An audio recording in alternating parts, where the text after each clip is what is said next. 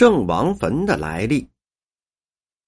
丰台十八村东边的郑王坟建造的非常气派，虎皮石墙里面种植有许多松树、柏树，还有很多的牌楼、响殿。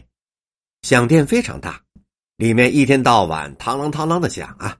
据说这就是顺治皇帝的哥哥老憨王的坟，但也有人说，老憨王出殡那天。同一个时辰，皇城四个城门同时出殡，都是一样的棺材，一样的罚送，一样的大队人马。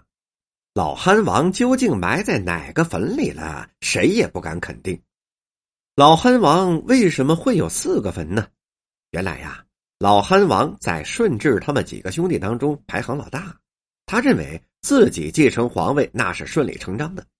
他同四叔说：“只要我不死，皇位就是我的。”可惜呀，话说完还没有两天，老憨王就死了，而且脑袋也不见了。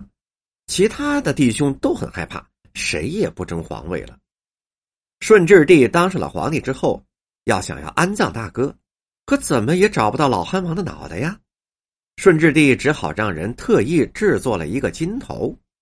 为了防止他人见财起邪念盗墓，在出殡那天，顺治安排了四副丧仪，这样就出现了同城同一时间出四个殡的现象。直到现在，丰台区郑王坟里面埋的是不是老憨王？老憨王的脑袋究竟是不是金的，还是无人知晓。